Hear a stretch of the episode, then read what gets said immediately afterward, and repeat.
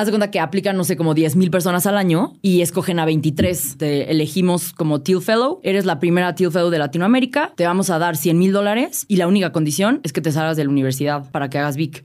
Startup es una empresa que está diseñada para crecer exponencialmente a través de tecnología, a diferencia de una pyme, ¿no? Que una pyme es un negocio que está más como diseñado para crecer y ser un buen negocio, pero no necesariamente para crecer exponencial. Mi invitada de hoy es Pame Valdés, CEO de Vic, la plataforma de audiolibros más grande en español.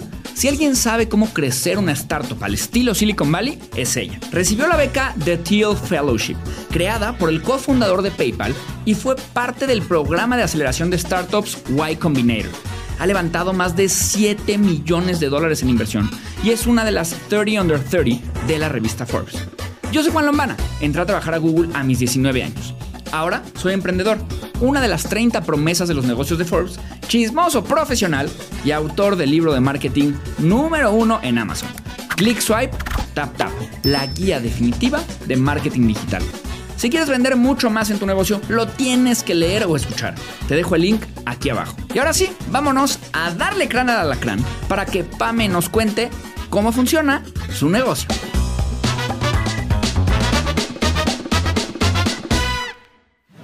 Mercatitlenses, ¿cómo están? Bienvenidos a cómo funciona tu negocio. Este podcast en el que hablamos de... Pues, pues, pues el, el nombre lo dice, ¿no? O sea, Está, está, clarísimo. Y hoy tenemos aquí a Pamela Valdés. Pamela, bienvenida, hombre. Muchas gracias, Juan. Estoy rayada de estar aquí. Eh, te admiro un chorro y estar aquí al fin en persona contigo es un honor. Pamela, yo te admiro más. De verdad, mil, mil gracias por estar aquí. Uno más que tú. Uno más que tú para siempre. No hay cubetas ni bomberos, como decíamos de, de chiquitos. Yo siempre decía eso. Yo también. No, es que yo soy mejor para el fútbol. Yo uno más que tú. No hay cubetas ni bomberos. Para toda la vida. Para toda la vida. exacto, exacto. Este, Pame, la primera pregunta que hacemos aquí siempre es como muy genérica eh, muy abierta para que te des grasa. Y es, primero, qué negocio tienes y segundo, cómo funciona tu negocio. Súper. Pues yo soy CEO y cofundadora de Vic. Vic es la plataforma número uno de audiolibros en español. Y básicamente lo que hacemos es que creadores de contenido como tú y autores lanzan contenido en audio, ya sean audiolibros o series originales en audio o microaudiolibros que los llamamos los Vic originales eh, y los usuarios los pueden descubrir, ¿no? Lo que es muy cool de mi negocio es que a diferencia de una empresa normal de media o de medios, como lo sería algo como Netflix o como Calm, alguna de esas empresas, nosotros somos un marketplace. ¿Qué es un marketplace? Es como Uber, que tiene conductores y tiene los pasajeros. Vic tiene creadores de contenido y tiene usuarios. Entonces Vic en realidad lo que hace es conectar el valor que generan los creadores de contenido con los usuarios que necesitan ese valor a través de tecnología. Y lo cool es que como es en audio, pues yo tenía mucho esta misión de, pues la gente en Latinoamérica no lee. Y además me choca porque te dicen como, es que los latinos no leen, así como pinches huevones, pónganse a leer, ¿no? y, sí, sí, y, hay sí. que entender el contexto de por qué no leemos. Y yo lo que descubrí es que no leemos por dos razones. Uno, somos las personas más ocupadas del mundo. Pasamos muchas más horas en el tráfico que la región promedio del mundo. Eh, y también somos los que trabajamos más horas.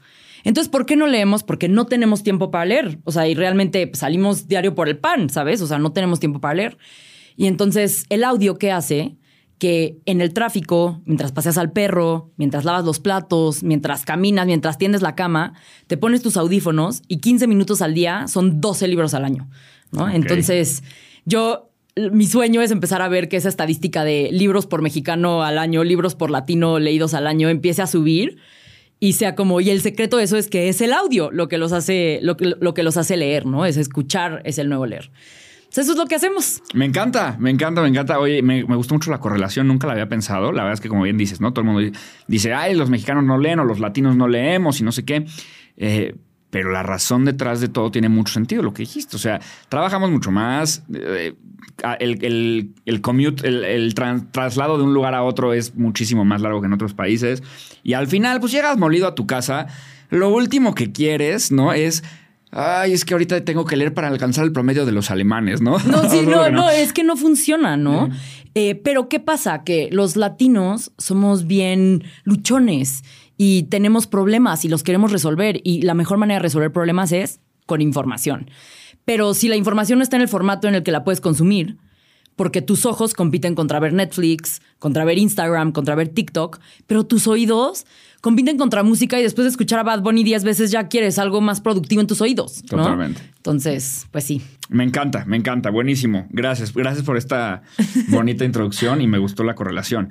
A ver, em, ahora sí voy a empezar a platicar acerca de, o a preguntarte acerca de tu vida y de estas decisiones de negocios, ¿no? El chiste es como enfocarnos en esta parte de los negocios. Entonces, yo sé eh, eh, que una de las primeras cosas que hiciste, bueno, Vic nace como, y corrígeme en el momento en el que la riegue, Vic nace como un proyecto universitario. Después de, estabas ahí, estabas en el ITAM, te vas a Austin a hacer un intercambio UT, ¿no? Texas Longhorns, Hookem. Sí. Este, Hookem Horns. Hookem, exacto. Y luego ahí aplicas por segunda vez, porque ya te habían rechazado, a la Teal Fellowship, ¿ok? Que es de Peter Thiel.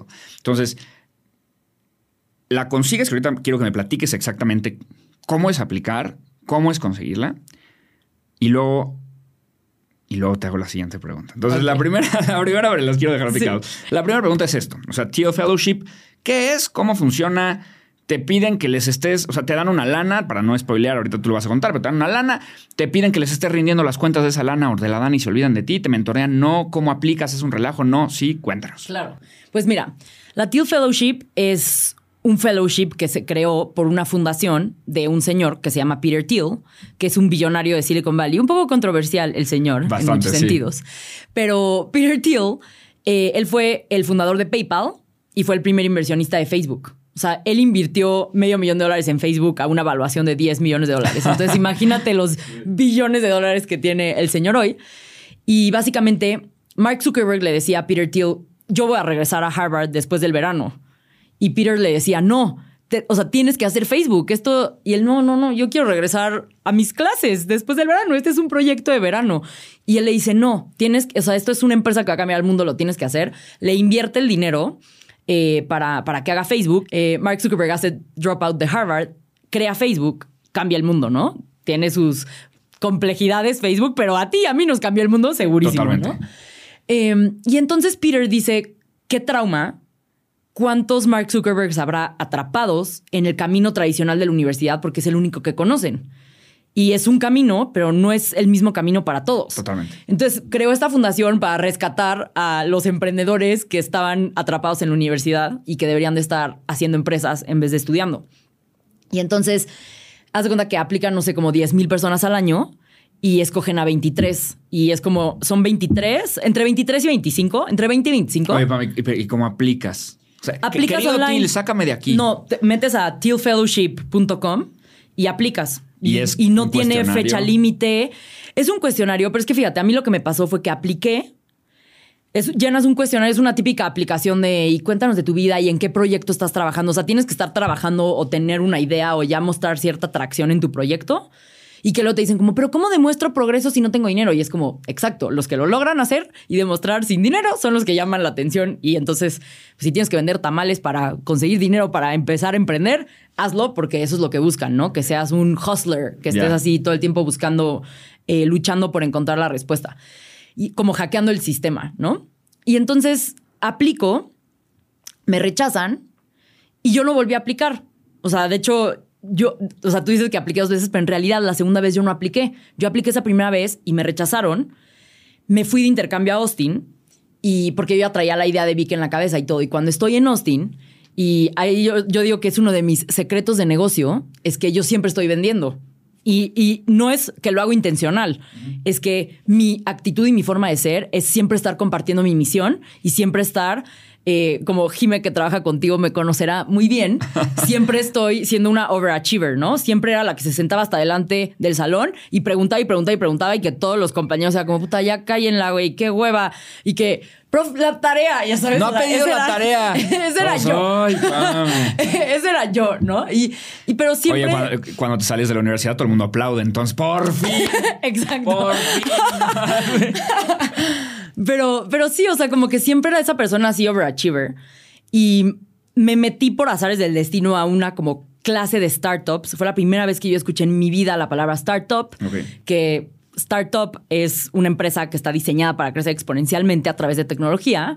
eh, a diferencia de una pyme, ¿no? Que una pyme es un negocio que está más como diseñado para crecer y ser un buen negocio, pero no necesariamente para crecer exponencial. Te voy a agradecer eternamente esa aclaración, porque sí, Sí. creo que el, el uso de la palabra startup está ya eh, por todos lados. O sea, Exacto. y como que no todas las, las empresas son startups. No quiere decir que las startups son buenas y las pymes son malas, ni al revés. Simplemente son dos términos. ¿no? Una manera sencilla de diferenciar startup de pyme es si tu empresa tiene la, la posibilidad y probabilidad de crecer más de 200% anual, aproximadamente, eh, entonces probablemente puede ser una Eres una startup. Eh, y, y porque, o sea, no es que solo empresas de, de tecnología puedan hacer eso. WeWork en sí no es tanto una empresa de tecnología, pero está diseñada y está pensada para escalar a billones, Sí. ¿no? O sea, y, y como que así funcionan la, la economía de, de una startup. Entonces, me meto a esta clase. Es la primera vez que yo escucho la palabra startup. Para mí, antes Vic era una pyme. O sea, yo tenía esa idea en mi cabeza, como voy a empezar este pequeño negocio y lo vamos a escalar Sí. y vamos a hacer algo.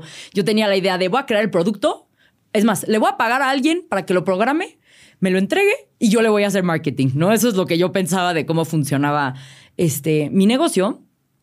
Y entonces llego a UT y mi profesor en esa clase de startups era Bob Metcalf, que fue el creador del Ethernet, ese cablecito amarillo que, que vemos en los modems de, de- del Wi-Fi. Él fue el, el que inventó el Ethernet y era así, había tenido eh, citas así con la esposa de Steve Jobs y su esposa y así, o sea, un crack eminencia de Silicon Valley. Por azares del destino, yo acabo en esa clase con él.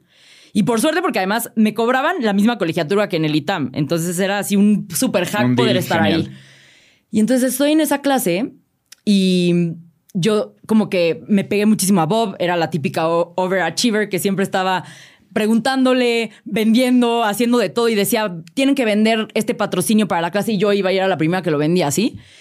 Y tiempo después, o sea, seis meses después ya había acabado la clase con Bob. Yo ya, o sea, ya me había olvidado de que me habían rechazado la Teal Fellowship, ya ni lo estaba pensando, ya ni lo tenía en la mente. Y me busca la Teal Fellowship y me dicen, te queremos volver a San Francisco para un evento. Y yo, ah, mira, qué casualidad, ese fin, justo el lunes es mi entrevista en Y Combinator. Entonces, una de las que me rechazaron. Eh, y Combinator es esta aceleradora de negocios, de donde salió Dropbox, Airbnb, eh, Reddit, Stripe, Twitch, ¿no? Y también era mi sueño en- entrar ahí. Entonces, digo, qué casualidad, pues aprovecho que me paguen el vuelo estos señores de, de- de la Teal Foundation, voy a su evento y luego voy a la entrevista de YC. Y llego al, al evento y el evento no era un evento, me habían como hecho una trampa y era una entrevista para Teal Fellowship, pero yo no había aplicado esa vez, a mí ya me han rechazado y yo no, no había vuelto a aplicar. Me empiezan a entrevistar, pero no me dicen que es una entrevista, nada más me empiezan a hacer preguntas y yo así no, pues contestando y llevaba mi laptop y les enseño mis números y así. Y dos semanas después me hablan y me dicen, eh, pues ese evento era una entrevista y te elegimos como Teal Fellow. Eres la primera Teal Fellow de Latinoamérica. Te vamos a dar 100 mil dólares y la única condición es que te salgas de la universidad para que hagas VIC. Y yo, es broma, ¿verdad? O sea, yo neta fue como, esto es un scam. O sea, obviamente no es verdad. Eh, y ya, ¿no? Me dicen, no, sí, pues te escogimos y, y así, además la primera Latinoamérica. Y yo como, oye, qué cool, qué buena onda, ¿no? Y ya después, Bob me contó que le hablaron y le dijeron, ¿a quién de tu clase tenemos que sacar de la universidad? Y Bob dijo, Pamela. Entonces eso es como, o sea, nunca sabes quién te está viendo y quién está, o sea, yo por eso es como siempre haz las cosas bien, siempre hazlas al 200% porque de verdad el güey que está en el café de al lado, chance, es la persona que te va a abrir una puerta y no lo sabes. Estoy ¿no? totalmente de acuerdo. De hecho, este, bueno, de entrada es impresionante la historia, es muy buena. Luego, estoy súper de acuerdo con eso de, hacer siempre las cosas bien porque nunca sabes. Y sobre todo ahorita que vivimos en un mundo lleno de números, nos- como que se te olvida que dentro de esos números están las personas. Totalmente. Antes de este podcast, nosotros teníamos un otro podcast que se llamaba El Mercati Show, que era como de noticias de tecnología y demás. Ya lo terminamos porque no fue tan exitoso a temas de números, pero una vez me escribió Luisito Comunica y precisamente me dijo, oye, amo el Mercati Show. O sea, tenía a lo mejor 500 views o 1000 views cada episodio, pero una de esas personas era Luisito Comunica. Y de ahí nos hicimos amigos, nos contactamos, etc, etc, ¡Qué etc, increíble! etc. Entonces justo esa es como una muy buena lección para mí de yo a lo mejor dije, pues es que el Mercado Show, pues, es que 500 views, pero no sabes quiénes son esas 500 personas, ¿no? Qué importante es eso, ¿eh? La calidad sobre dices. la cantidad muchas veces es, es muy importante. Y sobre todo, ahorita vamos a hablar de eso en, en cómo funciona mi negocio, Eh, pero en muchos sentidos, cuando estás empezando, prefieres tener, y eso fue lo que yo aprendí en Silicon Valley, tu primera meta es tener 100 personas que aman obsesionadamente, así obsesivamente tu producto, ¿no? Más que tener un millón, porque si no tienes esas 100, escalar un millón se vuelve, o sea, mucho, mucho, mucho más difícil que si 100 lo aman, Totalmente. ¿no? Oye, Pam, entonces te dan la- los 100 mil dólares. A partir de que sucede eso, tú firmas por contrato literal que te tienes que salir de la universidad, ¿no? Sí, no es más, tuve que ir al ITAM eh, y pedirles una carta que garantizaba mi baja, que, que me salía por el ITAM por mínimo dos años. Entonces decía, baja por dos años, eh, Pamela no va a estar estudiando en el ITAM, así control escolar, Pati Medina, firmado, todo. Impresionante. Y, y eso se lo tenía que llevar a la Teal Fellowship y entonces ya me daban el dinero, pero no me lo daban todo en así ese día. De una vez. Me lo daban mensualmente a lo largo de dos años. Entonces era justo como, es un salario para que no tengas la necesidad De regresar. de, de estar estudiando y tengas algo que te sustenta y que si tus papás no te dejan salirte de estudiar porque no tienes dinero y ellos te mantienen, o sea, que tengas esa opción. Y ellos te y- piden este rendimiento de cuentas de No. te voy a dar la lana y si tú te lo quieres de repente te vuelves Lo único que hacían era, una vez al mes tenía una llamada con ellos y les tenía que demostrar que estaba haciendo progreso en el negocio, pero era como, ¿qué aprendiste este mes? Ya sabes, y yo, no, pues hicimos esto y lanzamos esto y no funcionó y la regamos aquí y la regamos acá. Y era solo, o sea, que sigas trabajando en el negocio. No importa si al negocio le va bien o mal, la clave es que sigas trabajando en el negocio. Ahora, lo que es increíble de, de la Teal Fellowship es la comunidad de personas a las que te acerca, ¿no? Y, o sea, a mí me tocó literal ir a cenar a la casa de Peter Thiel. O sea, así su casa en Los Ángeles, ya sabes, con una Sí, alberca sí. así increíble. o sea, una un cosa impresionante. Platillo volador Sí. sostenida en el río. que- Sí, o sea, una cosa impresionante. Y, o sea, con puros chavos de mi edad y todos, o sea, la regla para la Teal Fellowship es que tienes que tener menos de 23 años. Ok. Tienes que tener menos de 23. O sea, si tienes 24, ya no. ¿Y en qué semestre ibas? Y yo iba en. Me faltaban como ocho materias. Entonces iba como en quinto semestre, más o menos. Y.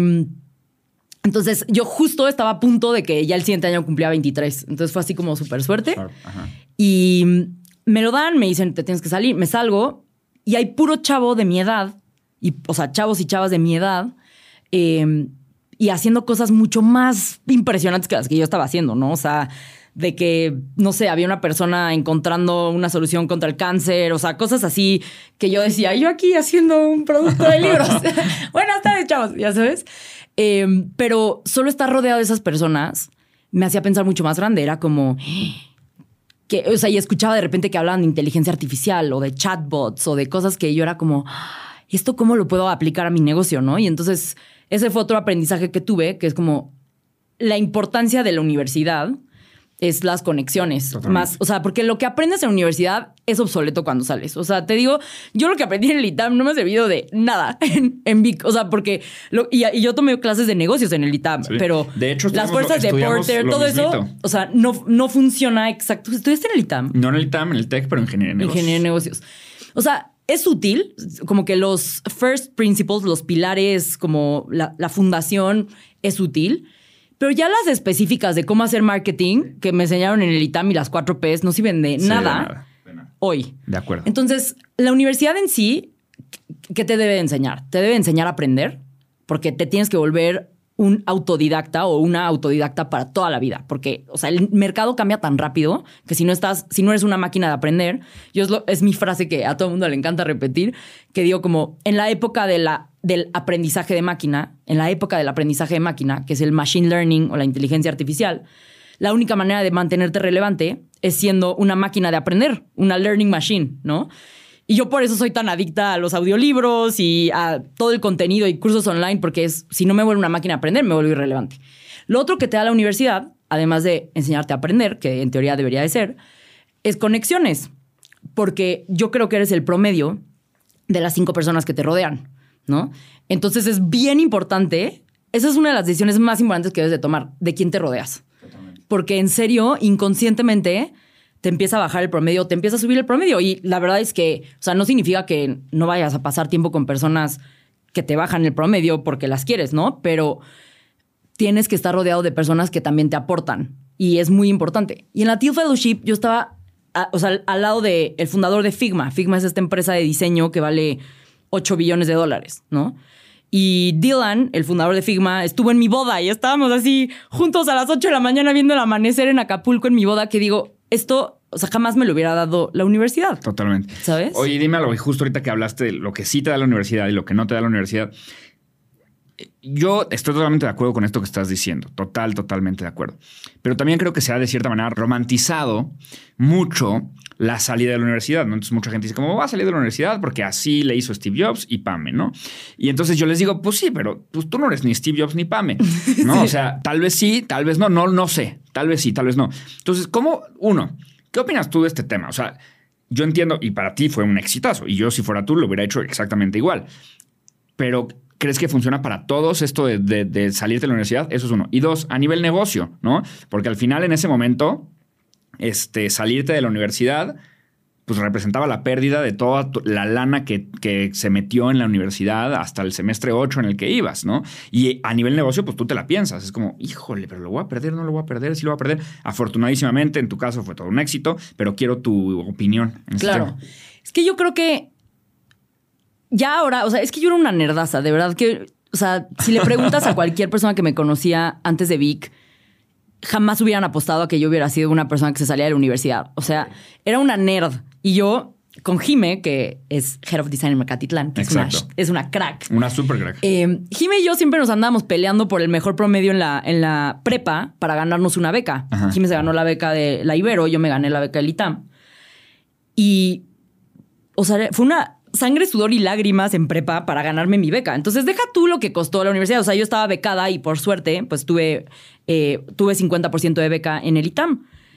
Pero el sangre, sudor y lágrimas que me costó ganarme esa beca fue lo que más era el costo. O sea, para mí ese era el costo. Era como, me partí la madre todos estos años para hacer el mejor promedio, porque además yo no era la de mejores calificaciones. Tuve que hacer mucho esfuerzo para hacer la de mejores calificaciones. Eh, y era como un costo muy alto para mí, voy a perder mi beca. Sí. Pero algo, ahí fue una de las lecciones más increíbles que, tuve en mi vida, que me dio mi papá, porque lo que pasa y yo lo que creo es que tú no debes de decir, es miércoles, me voy a salir de la universidad, ¿sabes qué? Steve Jobs lo hizo. No, o sea, no, no funciona así, ¿no? Es un proceso. Yo empecé Vic mientras estaba en la universidad. Iba a la universidad de 7 de la mañana a 4 de la tarde y de 4 de la tarde a 3 de la mañana trabajaba en Vic eso empezó a ser no sostenible, pero hay que correr sprints de repente para entrenar para un maratón, ¿no? Y entonces yo sabía que eran unos sprints que tenía que correr, que no hubiera sido sostenible, que hubiera perdido toda mi salud mental, que hubiera sido un desastre, sí, pero en esa época, pues cuando quieres, encuentras las maneras y yo quería hacerlo suceder. Entonces, después de la universidad trabajaba y empezaba a hacer progreso en Vic y empezaba a obtener números y a mostrar tracción que son datos que te ayudan a tomar una decisión de negocios, ¿no? Yo siempre uso datos para tomar decisiones de negocios, casi siempre. O sea, cuando se puede, utilizo datos. Cuando no se puede, recurro a otros métodos más espirituales. Los dados, ¿no? pero pero casi siempre se puede y siempre que se puede utilizo datos.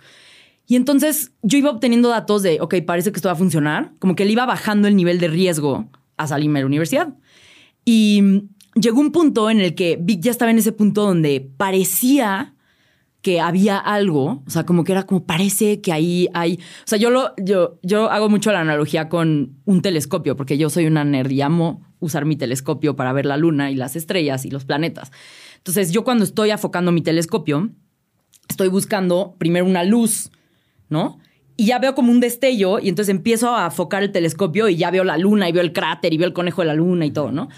Pero entonces eso, eso es lo que empiezas a hacer, empiezas a buscar primero la luz y es como, ah, ok, parece que ahí, hay, algo. ahí hay algo. Yo lo empecé a encontrar y lo empecé a ver. Y llegué con mi papá, así acabándose mi, mi, primer semestre en Austin, mi segundo semestre en Austin, porque además yo ya, como estaba empezando, yo iba por seis meses a Austin, nada más. Y acabando ese semestre, yo ya estaba en el, yo ya estaba toda así conectada en el mundo de startups en Austin, ya estaba tratando de levantar capital allá y yo dije, no me pueden regresar al ITAM.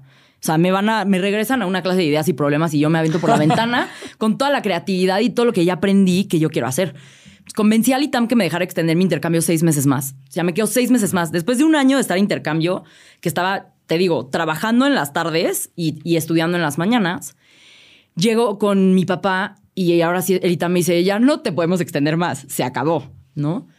Em, y yo así llorando con mi papá y le digo, es que todo el esfuerzo que hemos hecho para pagar la universidad, todo el esfuerzo que hice para ganarme mi beca, pero Vic también es algo, o sea, es como, no sé qué hacer, ya sabes, es esta dicotomía de me voy por el camino A o me voy por el camino B. Y ahí fue cuando mi papá me enseñó una lección muy buena que fue como, mi papá lo llama el soccer's choice, ¿no? Y me dice como, es, la, es una falacia que tú creas que si escoges una no puedes tener la otra. ¿No? Y, o sea, el soccer's choice es eso, es que tú crees que solo hay dos caminos, A o B. Y es como, una manera de explicar el soccer's choice es, si solo ves blanco o negro, no ves el arco iris, ¿no? Que es más cursi, pero... Pero, muy bonito. Este, y entonces me dice mi papá, ¿por qué no pruebas seis meses? Seis meses. Date seis meses con una meta muy clara. Si en seis meses logras levantar capital para Vic, es claro que no solo tú crees que esto funciona, hay alguien más que cree que esto funciona y ya, dejas la universidad. Y si no, regresas. Y yo, ay, qué buen, qué buen tip, ¿no? o sea, sí se puede hacer eso, ¿no? Sí, Y fue como, pues la universidad siempre va a estar ahí. Y si no funciona, regresas. O sea, como que no, no, hay, no hay mucho pierde. Totalmente. No es como que voy a perder mis materias, no. Son seis meses. Y en esos seis meses fue súper duro porque fue cuando traté de levantar capital y 100 veces me dijeron que no. Y yo justo como sabía que era o levanto capital o regreso a la universidad, era como, tenía un motivo muy fuerte para lograrlo, ¿no? Eh, porque realmente creía en Vic. Entonces empecé a anotar nos en mi libreta y dije, hay un número de nos antes de llegar al sí, y fueron 100, así de que palito, palito, palito, rayita, 100. Em, hasta que hubo un inversionista que me dio 5 mil dólares este, que creyó así como, porque le dije, te prometo que voy a entrar a YC y te conviene invertir antes de que entre a esa aceleradora porque la evaluación de Big va a subir y pues los convencí, invirtieron, fueron mi primer sí. Y en esa época 5 mil dólares me alcanzaban para vivir un año. Entonces yo dije, ya, con esto ya la armé, ya, ya levanté capital, ya sabes. Y poquitito después me hablaron, me dieron la Teal Fellowship y después entré a Y Combinator y ya toda la historia. Eso ¿no? me la cuentes todavía, espérame, espérame. Pero ok, entonces me encanta esto que dices del análisis de datos y de tratar de mitigar lo más que se pueda el riesgo. Y esa es una parte que casi nadie platica, que me gusta mucho.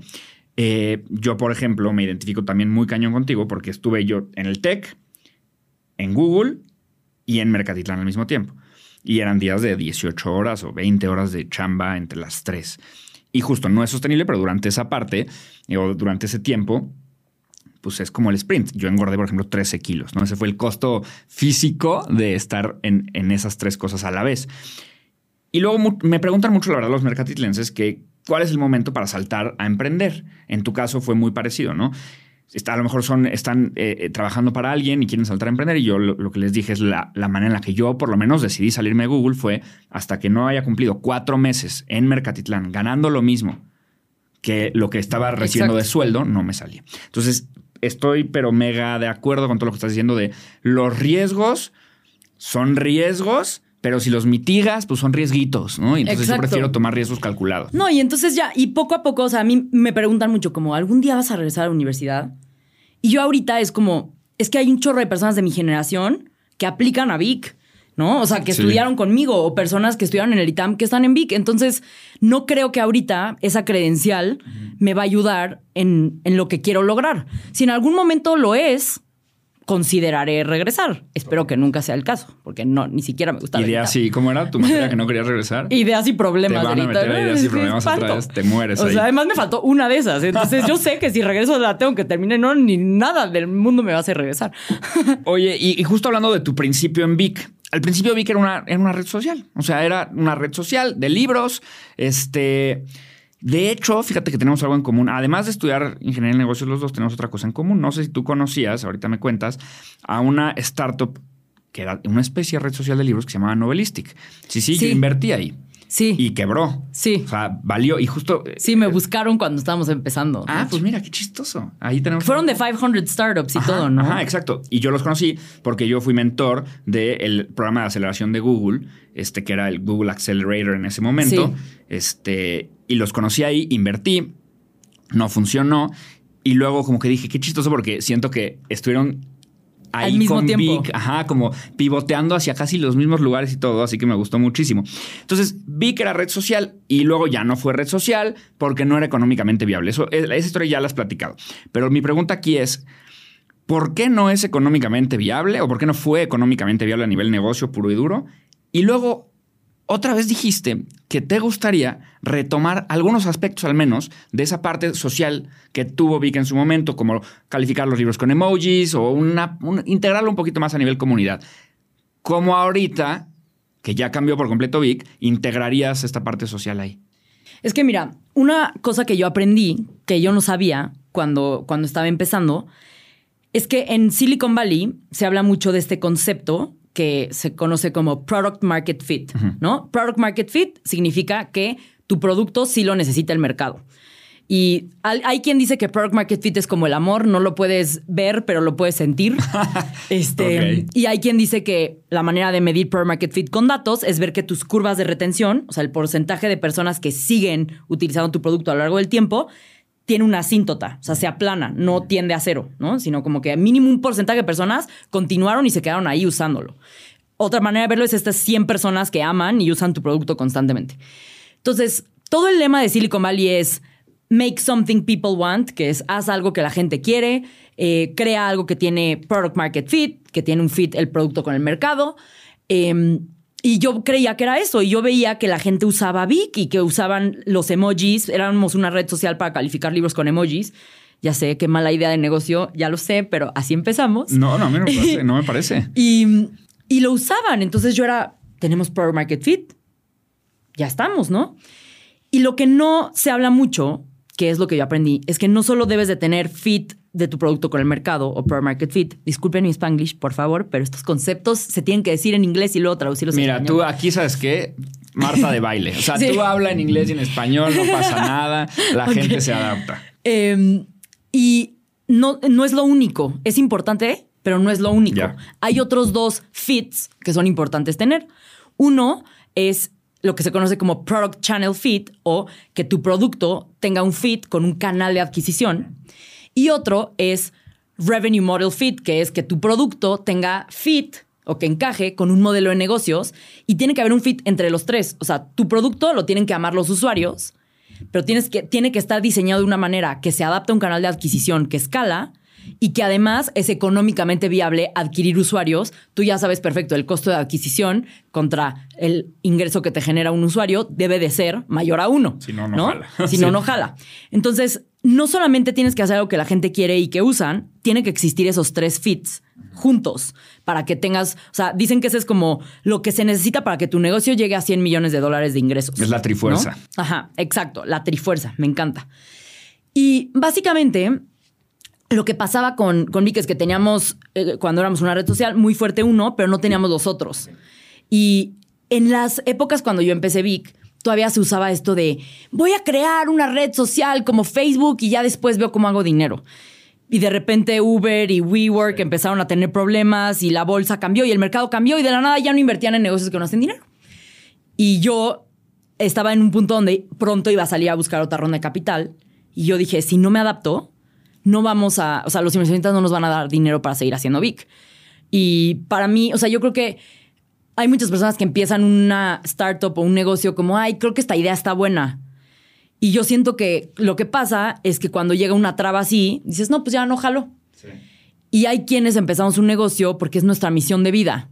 Y, o sea, la misión y el, el negocio solamente es un vehículo que te lleva a esa misión y lo puedes ir adaptando siempre y cuando cumpla la misión. Y así es como yo empecé Vic. O sea, yo era como, tenemos que lograr que Latinoamérica como región se vuelva primer mundo y eso es a través de la información y las personas necesitan información para empoderarse. Entonces, ahí fue cuando empezamos a ver, no, no va por ahí el, no- si, si solamente El no, no hace dinero, ¿no? Ya me desvié. ¿Y cuál No te era la pregunta inicial? La pregunta inicial era, ¿helado de vainilla o helado de chocolate? Helado de chocolate. Muy mal, mala respuesta.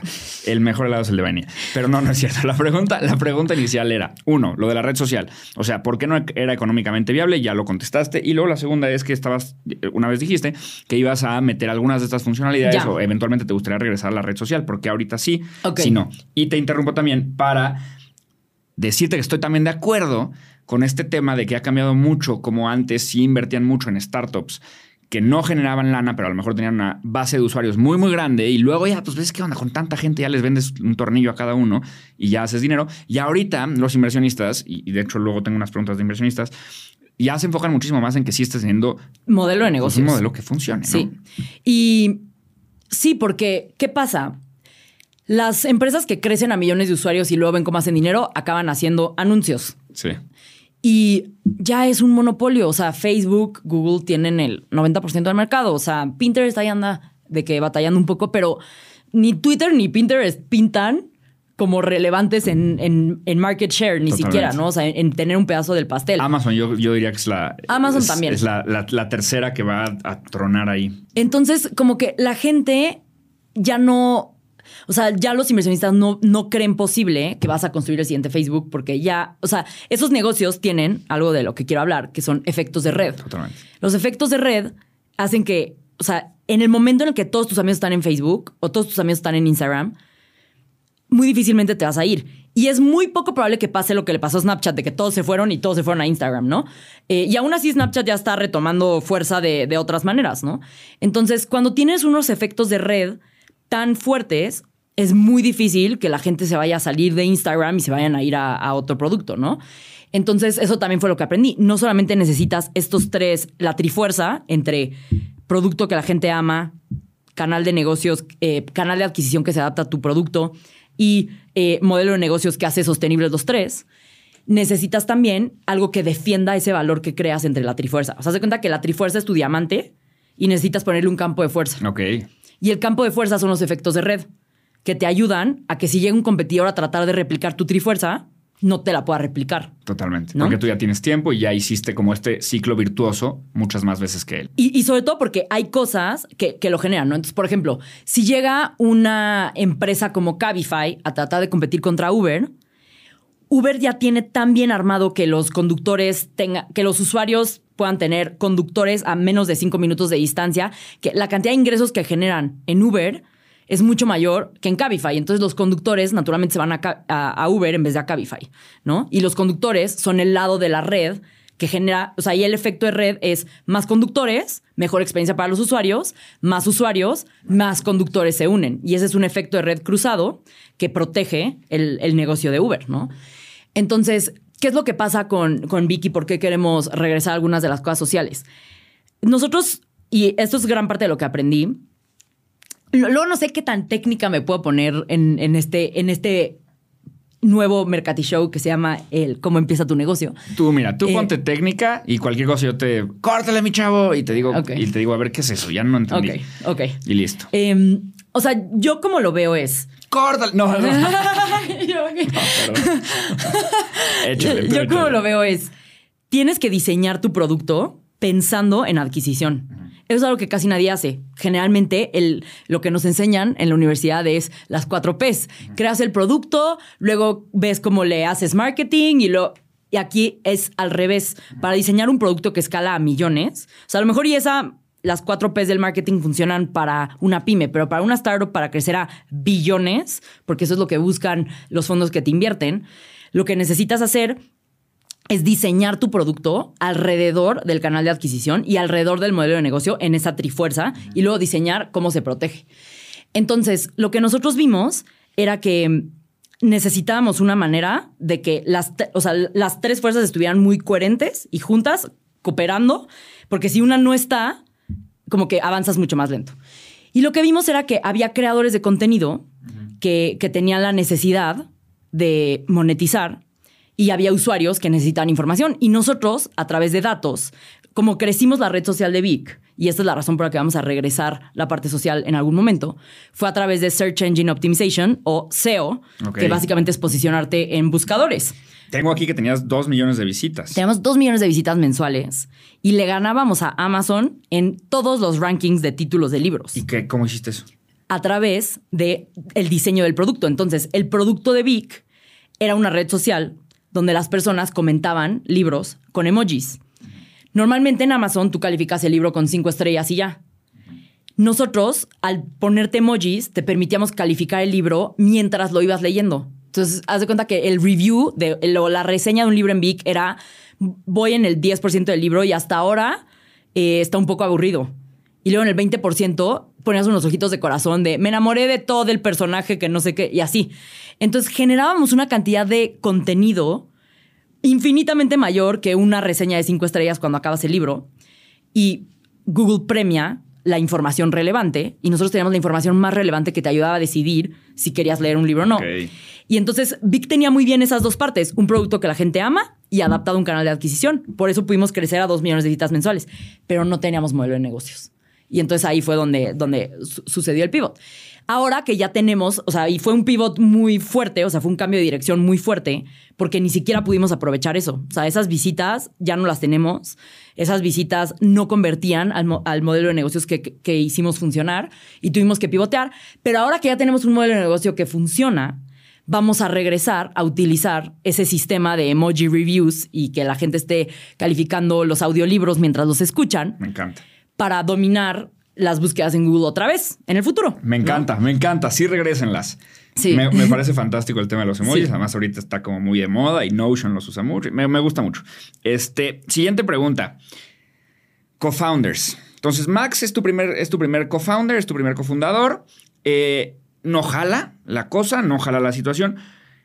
La primera pregunta va con todo este tema de cómo despides a un cofundador cómo se reparten el queso, porque al final, pues los dos son cofundadores, ¿no? Eh, este, o sea, ¿cómo es este proceso? Y luego llega Guillermo, ¿no? Que es tu cofundador actual. Sí. Eh, pero él era tu empleado, fue tu primer empleado, ¿verdad? Sí.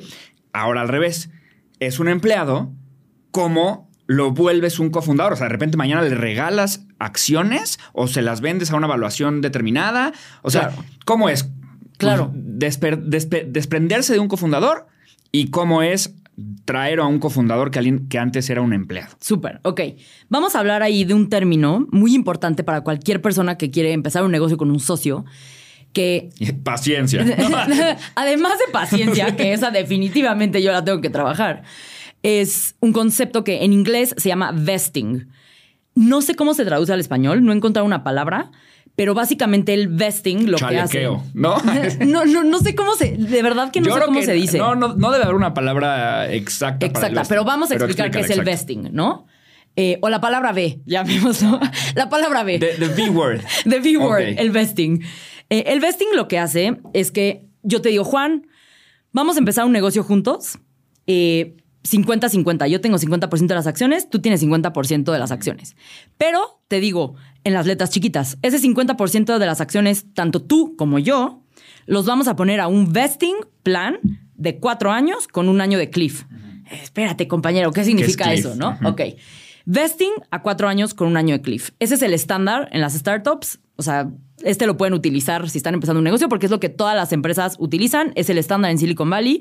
Y básicamente es vesting a cuatro años significa que tus acciones te las vas a ganar, ese 50% de acciones, te las vas a ganar a lo largo de cuatro años. Entonces, supongamos que tú tienes 80, yo te doy 80 acciones y yo tengo 80 acciones y en total son 160 acciones. Entonces tenemos 50% de las acciones tú, 50% de las acciones yo, pero es un vesting a cuatro años. ¿Eso qué significa? Que el primer año te vas a ganar 20 acciones. El segundo año te vas a ganar las otras 20 acciones. El tercer año las otras 20 y el cuarto año las otras 20 para que ya tengas tus 80. Entonces tú vas a tener tu 50% de la empresa hasta dentro de cuatro años. Y un año de cliff, ¿qué significa? Que el primer año es como me voy a vivir contigo antes de casarnos, ¿no? Es vamos a este primer año, te vas a ir ganando tus acciones, pero si te vas o nos peleamos y dejamos de trabajar juntos antes del primer año, las pierdes todas. Todas.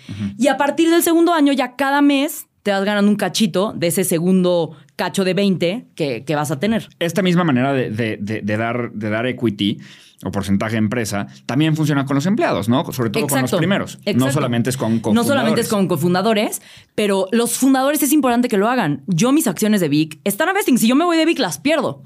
¿Sabes? O sea, y eso está bien porque te incentiva que estés en el largo plazo. Totalmente. Es como un fideicomiso, ¿no? Más o Tal menos. vez esa es la palabra para definir. Un fideicomiso innovador. Exacto.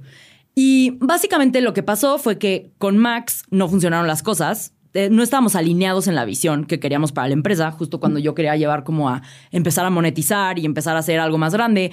Max quería como, él tenía una idea de, vamos a hacer un equipo chiquito, vamos a hacer una empresa que aporte un buen de valor, como chiquitos pero haciendo cosas grandes. Y yo era como, sí, pero es que yo quiero hacer cosas demasiado grandes. O sea, yo en mi cabeza es, Big va a salir a la bolsa y no hay cosa que me vaya a detener. O sea, yo es, o sea, yo me veo tocando a capar en el Nasdaq con mi bebé cuando la tenga en bra- o lo tenga en brazos y así me veo y así lo veo y lo veo y o sea, así va a suceder, ¿no? Ya ya recordaremos este episodio cuando suceda. Me gusta, te lo voy a mandar. Este, y, y entonces como que yo decía, no, vamos a salir a la bolsa. Max no quería. Al final dijimos, no, sabes qué, no está funcionando. Eh, y ahí yo, como yo había empezado Vic antes que Max, o sea, yo invité a Max al, al equipo, yo había invertido eh, bast- o sea, bastante de, de- de mi capital, los, po- los pocos 50 mil pesos que había ahorrado en toda mi vida, los Esa era- había, era tu mi lana. capital, Tus ahorros mi los lana. metiste a Vic. Yo tenía 50 mil pesos ahorrados a El mis regalo 20 de la años. abuela, el no sé qué, los vas juntando. Sí, Ok. y no, y de que trabajaba con mi papá en los veranos y así. Y lo invertí en Vic. Entonces yo tenía más porcentaje de la empresa que Max porque yo había invertido dinero y él no, ¿no? Este, y también había invertido más tiempo, o sea, llevaba más tiempo eh, trabajando. Entonces, Max, como yo tenía mayoría, eh, aunque los dos estábamos en el consejo de administración, que eso es lo que también hace un cofundador, un cofundador normalmente está, al menos en los inicios, en el consejo de administración, como yo tenía más acciones, pudimos tomar la decisión de, ok, esto no va a suceder de esta manera, ya no podemos seguir trabajando juntos, eh, pues te tengo que despedir, ¿no? Y entonces despedí a Max. Y mm, Max es un tipazo, lo quiero un chorro. Él está haciendo cosas muy fregonas ahora y es un programador increíble. Pero es muy distinto y esto pasa mucho. Y es, o sea, es mucho más. es- me gustaría que se hablara más, entonces qué bueno que lo estamos hablando. Generalmente dicen que las startups las empiezan un hacker y un hustler, ¿no? Un hacker es el programador y el hustler es el multisombreros que hace un poco de todo. Cuando toca llevar el café, lleva el café. Cuando toca salir a vender, sale a vender. Y ese es el que se convierte o la que se convierte normalmente en la CEO. Pasa mucho que cuando el founder no es el CEO, empieza a no encontrar su lugar en la empresa. Porque como este perfil de luchón, luchona que está todo el tiempo vendiendo, es más fácil que desarrolle las habilidades que necesita para llegar a ser un líder y contratar personas, inspirar personas, que una persona que programa. Es, estadísticamente esa es la probabilidad. Entonces, normalmente lo que pasa es, es la historia de Steve Wozniak, ¿no? Es como toman un rol de contribuidor individual en la empresa, como un rol eh, no directivo, pero a veces el ego les pega y no quieren. Y pues eso es lo que pasó un poco, ¿no? Era como, o sea, yo tenemos que traer un líder de tecnología que, mm, este, que, que lidere y contrate al equipo, porque yo estoy contratando todas estas otras personas, necesitamos a alguien que me ayude a contratar personas. Y fue Guillermo.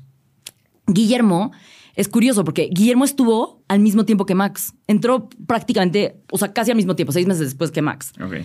Guillermo no sabía programar, Max sabía programar muy bien. Y Guillermo entró a Vic, literal, no, no le pagábamos sueldo porque no teníamos dinero ¿Y cómo lo convencías? a través de enseñarle a programar. Entonces Max le enseñó a programar a Guillermo. Esa era su paga. Esa era su paga. Te vamos a enseñar a Ahí programar. no era un vesting y un no sé qué. No. Y, y- y le dimos, sí, le dimos vesting y le dimos acciones y le enseñábamos a programar. Ok. ¿No? Y a lo largo del tiempo, Guillermo se empezó a volver mi confidente y, o sea, la persona que más me ayudaba en, a ejecutar muchas cosas que yo no podía.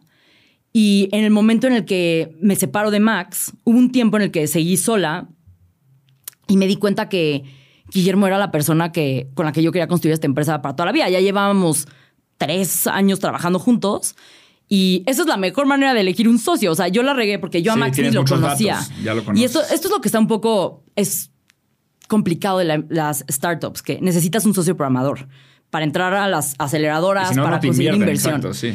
Y yo hice lo que tenía que hacer para entrar y me asocié con Max, pero yo no conocía bien a Max. O sea, yo conocí a Max y lo invité a que fuera mi socio en un hackathon, ¿no? O sea, como que esa no es la manera de invitar a un socio que es un matrimonio. Tienes O poquitos sea, no datos. conoces a alguien en el Uber y le dices, bueno, no en el Uber, pero conoces a alguien en el metro y le dices, oye, nos casamos. No, no funciona así. Entonces, ya después de haber trabajado tanto tiempo con Guillermo, dije, oye, somos súper buen equipo. O sea, yo creo que deberíamos de ser socios. Y entonces, ¿qué hice? El Y Combinator dice que para que un, una persona se considere cofundador, tiene que tener mínimo el 10% de la empresa. Entonces yo hice eso. O sea, yo diluí mis acciones y le di a Guillermo el porcentaje que necesitaba para que de lo que ya tenía lo subiera a tener más del 10% de la empresa y lo metí al consejo de administración. Y entonces ahora Guillermo y yo juntos tomamos las decisiones. O sea, el consejo de administración éramos solamente Guillermo y yo. Ahora, con una noticia que te voy a contar más al rato en el podcast, ya vamos a tener más personas en el consejo de administración. Eh, pero Guillermo toma las decisiones conmigo. Tiene eh, un porcentaje de la empresa relevante. Y básicamente es como que tú te diluyes y se lo regalas por ese aumento, por Sí, así decirlo. exactamente. Ok, ok. Es fácil. Más, bueno, más fácil de lo que pensé a nivel Sí. operativo. Buenísimo. Sí. Y cuando se sale un cofundador, ahí hay varias opciones. ¿no? O sea, la fortuna es lo que no Ah, ha sí, me besteado. ajá. lo que no ha besteado no lo tiene. Ajá. Y lo que ya besteó, hay diferentes maneras, ¿no? Eh, puedes hablar con la persona y decirle, te compro tus acciones yo, o la empresa se las puede comprar, ¿no? Esas Y son a como. la evaluación que está en ese momento. O sea, ahí es una negociación, ¿no? Y es difícil, Ok. ¿no? Eh, pero sí. A ver, mi querida Pame. Este. Ahí te va. Te- Tengo aquí una frase tuya que dijiste: estarías loco de crear, de estar creando una empresa si no crees que lo que estás haciendo va a valer billones de dólares. ¿Ok? Pues quiero esa discusión. Porque justo hay un libro que seguramente ya leíste, y si no, es muy, muy bueno, que se llama Lost and Founder, que es de Rand sí, Fishkin. Sí, es buenísimo. Buenísimo. No lo he terminado, eh, pero, pero lo, empecé a, lo empecé a leer y tengo bastante los conceptos y, ya sé a dónde va tu pregunta. Es una maravilla ese libro porque, porque a mí me parece, bueno, Rand, Rand Fishkin es el fundador de Moz, para la gente que nos está escuchando viendo, este, de, de SEO, que fue una empresa de SEO muy grande cuando el boom del SEO y demás. Y entonces él ahí como que la neta es bien neto, el cuate, y, y te cuenta toda la historia como muy real, cosa que al final nosotros que somos emprendedores hay una parte muy real, y hay una parte muy de venta, porque estamos todavía aquí haciéndolo. ¿no? Claro. Entonces también tienes que embetunar las historias, yo lo hago todo el tiempo. Eh, y es normal, él como ya se salió, pues como que ya podía dar como the true story, ¿no? Sí, claro, y entonces claro. Él, él justo cuenta que, que al final de todo el libro y de todo su paso y levantamiento de capital y tal, y, y vende, este, y dice como, no manches, pues es que yo ya con, con la diluida y con las ventas y demás y las rondas de inversión, al final cuando vendí la lana que me quedé, si yo hubiera sido un abogado tradicional dentro de una firma o hubiera hecho una empresa a lo mejor más chica y me hubiera quedado con el 100%, chance hubiera tenido una, una vida en ese, en ese espacio más este, Tranquila. Tranquila o sí, Claro. cómoda, lo que sea. Entonces, justo aquí quiero que me digas cu- cuál es tu opinión en esto de go big or go home, que es como toda la mentalidad de San Francisco, versus este. Pues la otra, la otra opción, que es a lo mejor hacer una empresa que te vaya bien a ti, a tu familia. Y te, te digo por qué lo digo, porque la gente que nos escucha, luego siento que nosotros que estamos a, a micrófonos todo el día, les metemos una presión horrible Claro. de que tienes, tienes sí o sí que hacer un. Y tienes sí o sí que levantar, y tienes sí o sí que millones de usuarios y no sé cuántos followers. O sea, yo lo noto mucho con el tema de los followers cuando llegan los emprendedores conmigo. Es que si no tengo tantos followers, es que si no tengo tanto. Y yo como que no, a ver, tranquilo. O sea, hay un, hay un artículo muy famoso que es, pues, tú- con que tú tengas mil followers y le saques 100 dólares al, al año de Sí. valor, ¿no? Pues con eso tienes un negocio pues, redondo para ti. O sea, ¿no? No eres Sí, un sí, sí. rockstar, pero, pero a ti te va a funcionar perfecto. Entonces, ¿qué opinas de este tema? Sí. Mira, algo importante ahí a mencionar es que este Rand Fishkin, como lo explica, es. cuando tú estás en. Vamos a hablar entonces un poco para dar contexto de cómo funcionan las rondas de inversión. Ah, ¿no? me encanta. Perfecto. Buenísimo. Entonces, tú cuando empiezas, o sea, hay muchas maneras y aquí en México tengan cuidado cuando, cuando les hagan ofertas de inversión porque luego no siguen el estándar, pero en Silicon Valley y como funcionan las startups de tecnología, eh, levantas primero una ronda que se llama como pre-semilla o pre-seed, luego una ronda semilla y luego una ronda que se llama la Serie A, que es como tu primera ronda eh, con un precio real. De niño grande. De niño grande, exacto. ¿No? Entonces, lo que pasa es que en tu ronda pre-semilla y en tu ronda semilla se utiliza un vehículo de inversión que se llama un SAFE, S-A-F-E, Simple Agreement for Future Equity. ¿Eso qué significa? Es un acuerdo simple para darte acciones en el futuro. Fácil.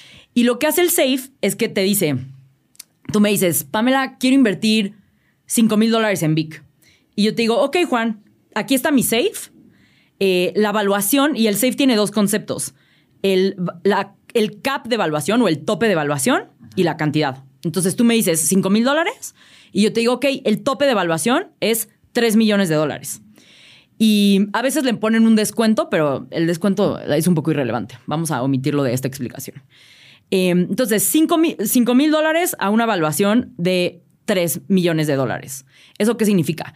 Que el día que yo levante mi ronda de niña grande, de la Serie A, la voy a levantar a una evaluación, esperamos mucho mayor, a 3 millones de dólares. Eso piensan los inversionistas cuando te invierten.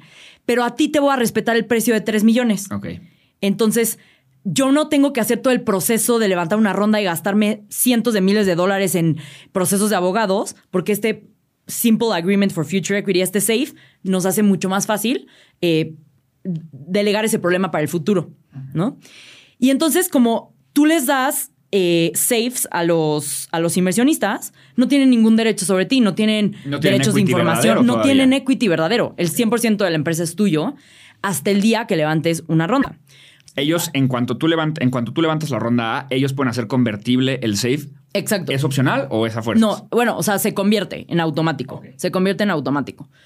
Em, y básicamente lo que pasa es que en esa etapa donde tú no tienes una ronda institucional, donde nadie está en tu consejo de administración, solo tienes safes, hay startups que levantan hasta 30 millones de dólares en safes y los inversionistas no tienen equity.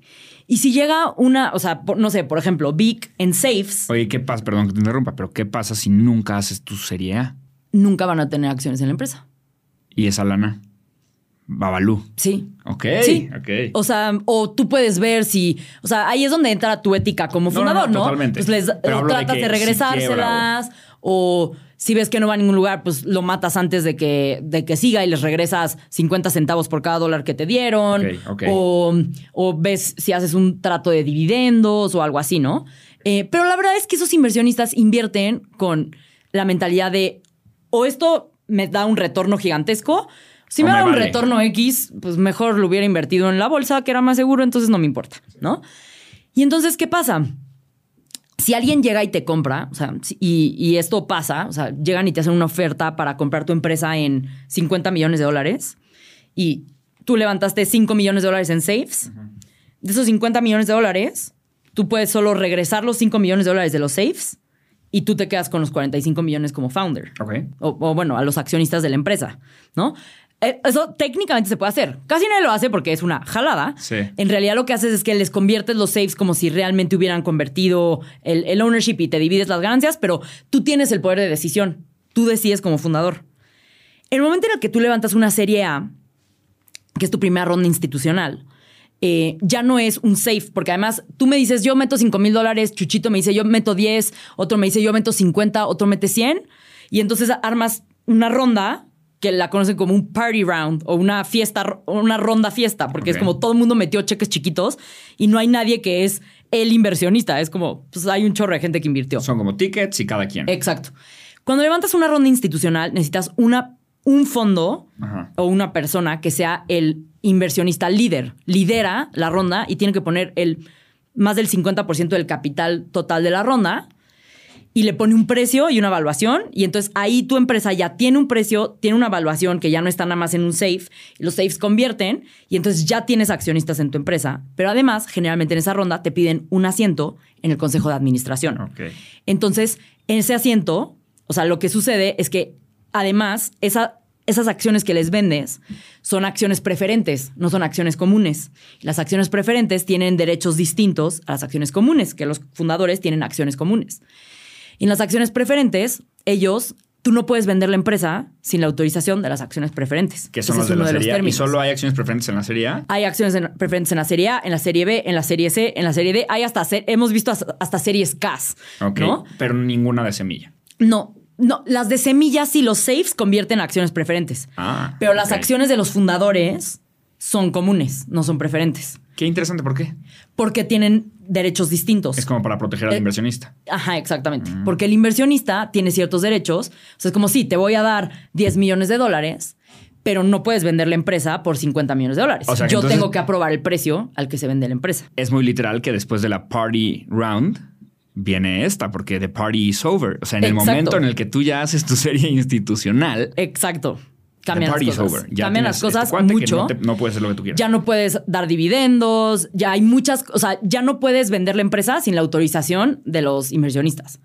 Que era algo que antes, si llegaban y te ofrecían 50 millones de dólares, Jalo, ajá. tú decías, pues yo me quedo con 45, se- o, o pon tú que les dabas el 20% de la empresa a los inversionistas, yo me quedo con 30, o ahí ves cómo lo, lo armas, y, y era un buen retorno para ti. Ahora, los inversionistas en, en el momento en el que hacen una serie A, no van a dejar vender la empresa hasta que te ofrezcan mínimo 500 millones de dólares, más o menos, Oye, dime algo. por la empresa. ¿Qué pasa si tú dices, sabes qué? Yo me voy a ir a surfear. O sea, maestros, yo ya estoy harto de este sistema, me voy a ir a surfear.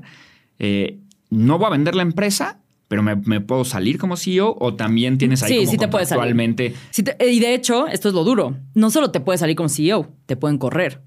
El consejo de administración, su trabajo es contratar, compensar y correr a la CEO. Que eso es lo que le pasa a muchísimos emprendedores, ¿no? A Travis, el CEO de Travis, Uber, el de Uber, lo, lo corrieron. ¿no? WeWork. Exacto. este. Entonces ahí hay técnicas de negociación para cómo armas tu, tu consejo de administración para protegerte, ¿no?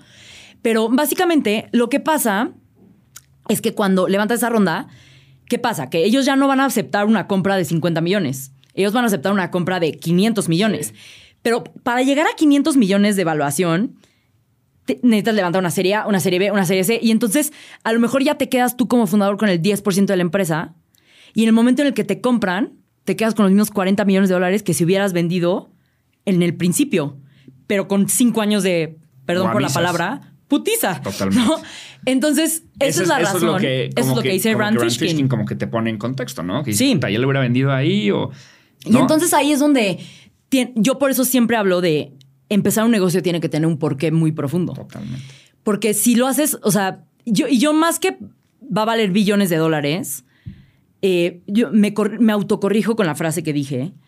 Yo no empiezo un negocio si no creo que va a impactar billones de personas. Me gusta. ¿No? Sí.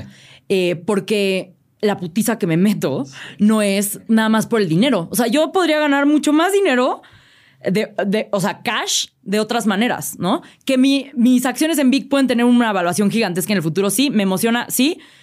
La verdad es que la persona que tiene 30 millones de dólares en el banco viaja en el mismo yate que la que tiene 500 millones de dólares en el banco. Entonces ya llega un punto en donde el dinero, la verdad, hace una diferencia hasta cierto punto y después yo creo que no hace diferencia y a mí nunca me ha movido el dinero. Nunca. Totalmente. No, estoy totalmente de acuerdo contigo. Creo que igual hay como esta misma curva de retención de clientes de la que hablábamos, la volteas y hay una asíntota en beneficio con dinero en un Exacto. punto en tu vida. Y ahí te va. Este, qué bueno que lo dices, porque justo eh, también veo como esta cultura startupera totalmente dirigida al el famoso exit, la salida, ¿no? La salida a la bolsa, la salida no sé qué, la salida no sé qué. Hay algunos exits que a mí me parecen que tienen mucho sentido, como una salida a bolsa, como tú dices el éxito de que otra empresa te compre, este, a veces a mí me pone un poco triste. Te voy a decir por qué. Porque entonces yo digo, me dicen a mí, oye, Juan, ¿y Mercatitlán lo vendrías o no lo vendrías? No sé qué. Y yo les digo, a ver, todo el mundo tiene su precio, eso está clarísimo, ¿no? Sí. Pero, pues qué triste. O sea, yo me sentí, si me la compran y me corren, me sentiría como, no, pues es que tenía esta cosa que ya me encantaba, ya amaba hacerlo, impactaba a muchísima gente, me la pasaba increíble. Y pues sí, tengo el dinero ahí, Sí. pero digo, no. Y entonces qué bueno que tú me dijiste lo de, tiene que tener la misión, porque si no, el dinero al final mm, no vale tanto la pena. No, y entonces, ¿cuándo hace sentido venderla? Cuando quien te va a comprar puede cumplir la misión mejor que tú, solo. Sí. ¿No? Y, o sea, nosotros sí nos hemos visto en situaciones donde tenemos que tomar una decisión así. Ok. Y, y, y yo lo hablé con Guillermo y fue como, o sea, ¿qué cantidad de dinero te haría vender ahorita? ¿No? Y fue como, pues yo sí tenía una idea como de, ah, mira, o sea, si yo tuviera esta cantidad de dinero en el banco, me puedo dedicar a surfear todos los días y no me molestaría, ¿no? Y fue como, ok, me dedicaría a surfear todos los días un mes. Y luego. Y después regreso, te hablo, Guille, y volvemos a empezar esta misma empresa, porque esta es la misión de mi vida. Es que yo siempre digo lo mismo. O sea, totalmente. Entonces, no, no hay, o sea, es- eso es muy poderoso porque te digo, ya no se trata del dinero de las trabas, es una misión de vida. Entonces ya no hay, o sea, cuando hay un porqué muy profundo encuentras el cómo. Yo tengo un cuate, tengo un amigo que hace una empresa, el papá de su amigo, el papá de mi amigo, hace una empresa, la vende a unos franceses, le hacen un eh, non-compete, un acuerdo en el que no puedes hacer una empresa igual o similar o competir con esa de cinco años, se espera a los cinco años, hace una empresa igualita, quiebra a su ex empresa que él vendió y ahorita sigue trabajando ahí después de años. O sea, y esa es la historia Sí. de cómo te- la- él la vendió en el momento, es muy romántico el dinero, ¿no? Porque te la están dando y ahora la ching, la vende y firma, no puedo competir contigo en cinco años. Pero luego como este push por la No. misión lo regresa a hacer lo mismo y pues obviamente domina el mercado y domina cuáles eran las fallas de su ex empresa y entonces va y la quiebra. No, y te digo algo, a mí me tocó cuando estaba en Y Combinator conocer a los fundadores de WhatsApp, cuando ya habían vendido WhatsApp a Facebook. Y ellos justo nos contaron, ¿no? Así como, no, pues nos vimos en una posición donde era como, aceptamos 52 billones de dólares de Facebook.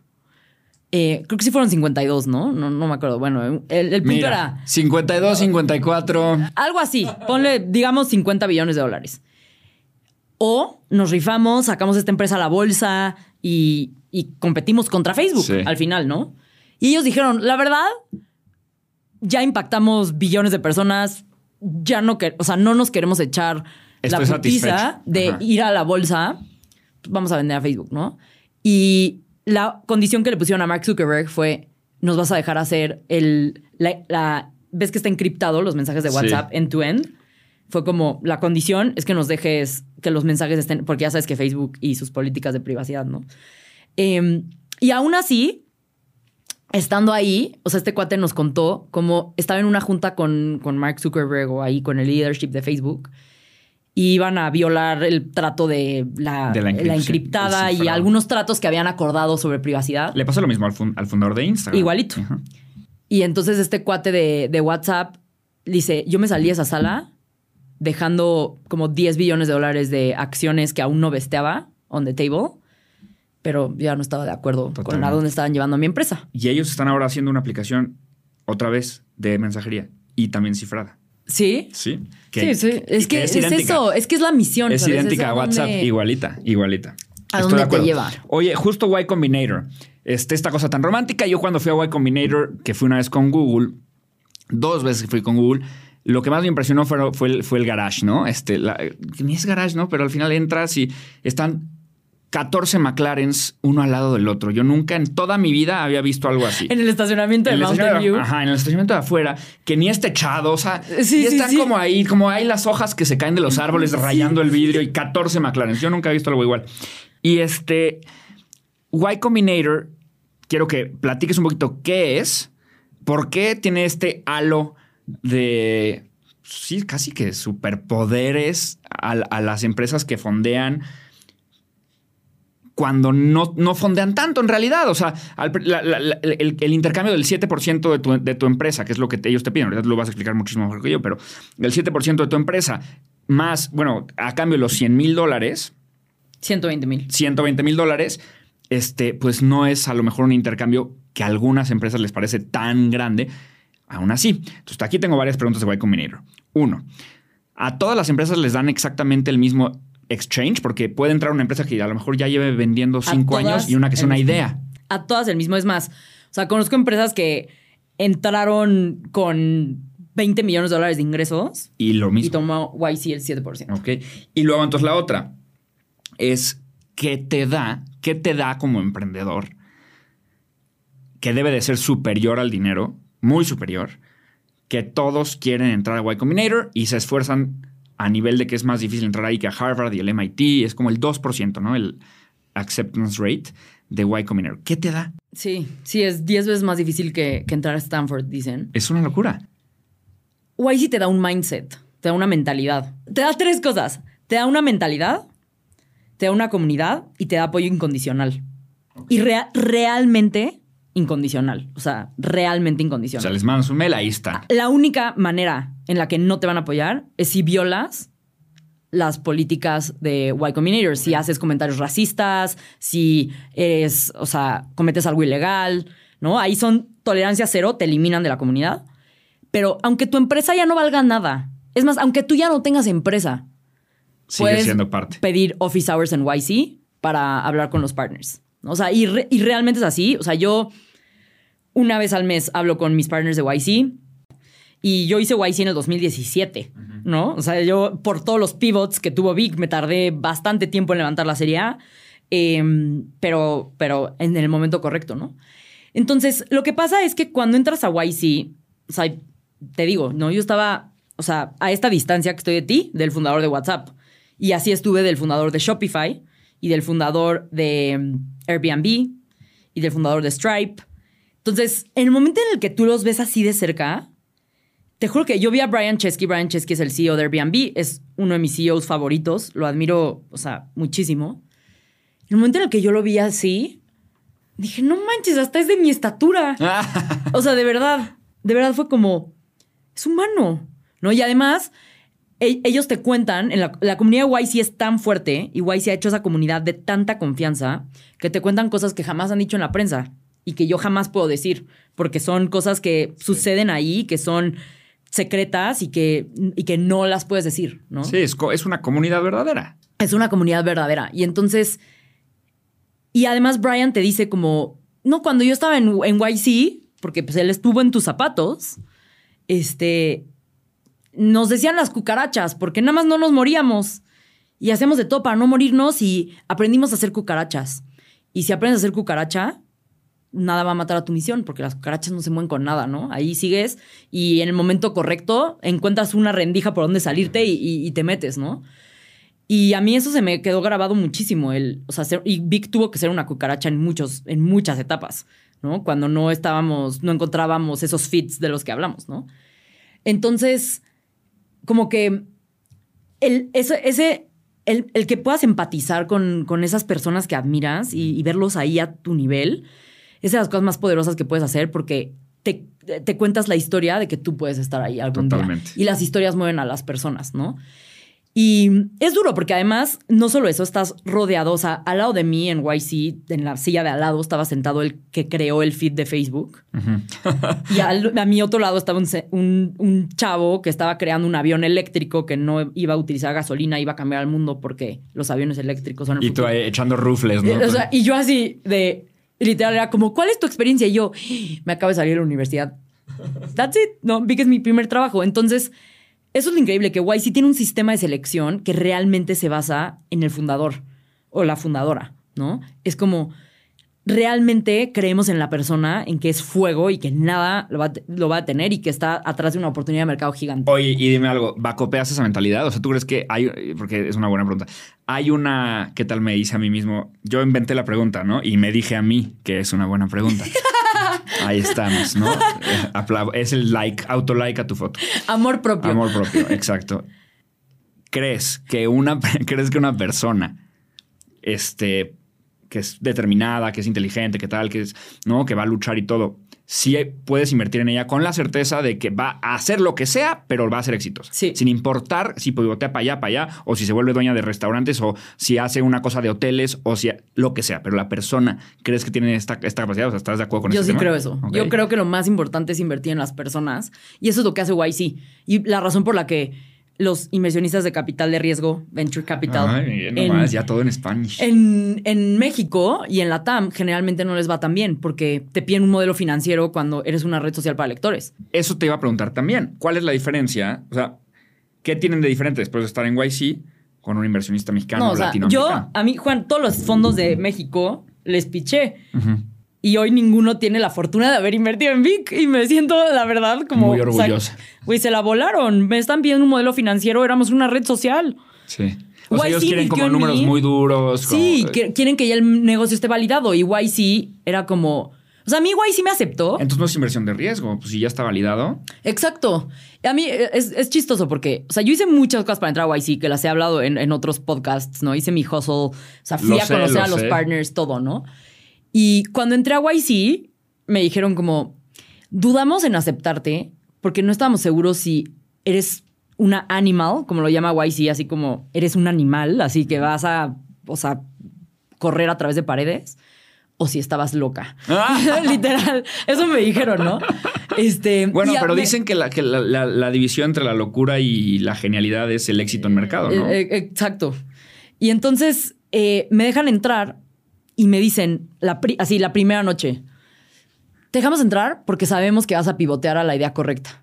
Imagínate que te digan Sí, eso desde ahí. El, el- el día que entras. Sí, te le da pa' abajo, Lo que estás haciendo no va por ahí, pero sabemos que vas a pivotear a la idea correcta. Wow. Ok. Entonces, y yo creo que eso es lo correcto. Entonces, te da una mentalidad, estar rodeado de estas personas que te hacen pensar mucho más grande.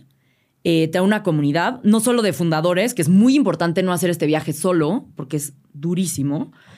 Eh, y además te da apoyo incondicional. O sea, yo, en todas las veces que he necesitado apoyo de YC, ahí ha estado. Volverías a hacerlo dos mil veces si es necesario. Y- y este te digo algo. 7% por los 100 mil. E- Esa es la parte como no tangible del dinero. Pero además, el dinero que te da ayuda, pero además te da acceso, o sea, parte de la comunidad y la mentalidad, es que solo por tener la estampa de YC, todos los fondos te van a abrir las puertas. Entonces, yo digo que hay algunas startups en Silicon Valley de dos programadores que estaban en Google, en Mountain View y acaban de renunciar y sus amigos trabajan en Sequoia. Pues esos, ellos a lo mejor y no necesitan hacer YC. Pero yo creo que toda persona de Latinoamérica que está empezando una startup, la mejor idea es entrar a YC. Es la más difícil. Oye, ¿no crees que eventualmente exista un YC Mexa? ¿Lo ves muy, Mira, muy, muy muchos lejano? lo han intentado. Veo por ahí algunos que, o sea, no sé, hay uno ahora que se llama Platanus Ventures que igual pide como 7% de tu empresa. Yo no los conozco, la verdad, no puedo opinar de Platanus. No, pero los a nivel conozco. mercado. Eh, pero, pero yo no me imagino, o sea, ni de broma que aportan el mismo valor que aporta YC. No los conozco, no, no puedo saber. Pero es que YC es muy único. O sea, es- tienen una cultura y una manera de hacer las cosas tan única. Es muy difícil de replicar. Creo que lo pueden intentar y pueden hacer otras alternativas, pero nunca nadie va a hacer el YC Mexa. Totalmente. Oye, dime algo, porque el 90% de la gente que no es un mega nerd de Silicon Valley, como yo o como tú, tiene el único acercamiento que tiene hacia comprar una empresa, comprar parte de una empresa, comprar- hacer una inversión en una empresa es Shark Tank. Eso es, eso es lo que la. Sí, o sea, la gente, YC, de aquí la gran mayoría de personas, a lo mejor muchos lo van a conocer, otros no. Entonces, la pregunta para ti es: obviamente has visto Shark Tank, cuéntales la realidad. ¿Qué tan diferente es un verdadero, un levantamiento de inversión de niña grande versus lo que sucede en un programa de entretenimiento? O sea, Shark Tank es un chiste, no es real. O sea, no, a ver, lo, peor es que sí es real. Sí. Pero, o sea, sí es real, sí les invierten y sí venden esas cantidades atroces de su empresa por cantidades tan pequeñas de dinero. Primer punto importantísimo, ¿no? El sangrado. O sea, es, es- a mí me parece bestial. O sea, yo jamás, jamás, jamás, jamás vendería esa cantidad de mi empresa a esa evaluación. Porque en Silicon Valley, de verdad, la evaluación más baja que te van a dar, o sea, los safes, cuando estás empezando y solo tienes una idea en un PowerPoint, es de aproximadamente 2 millones de dólares. Sí. O sea, entonces, si estás pensando levantar tu primera ronda de inversión, no te baratees. O sea, no te. No, no seas barato contigo mismo, ¿no? O sea, neta, dos millones de dólares es una evaluación que es aceptada en Silicon Valley para un PowerPoint con una idea. Entonces, Sin nada de o sea, ventas. sin nada compara nada. eso con el porcentaje que vendes en Shark Tank. Totalmente. ¿No?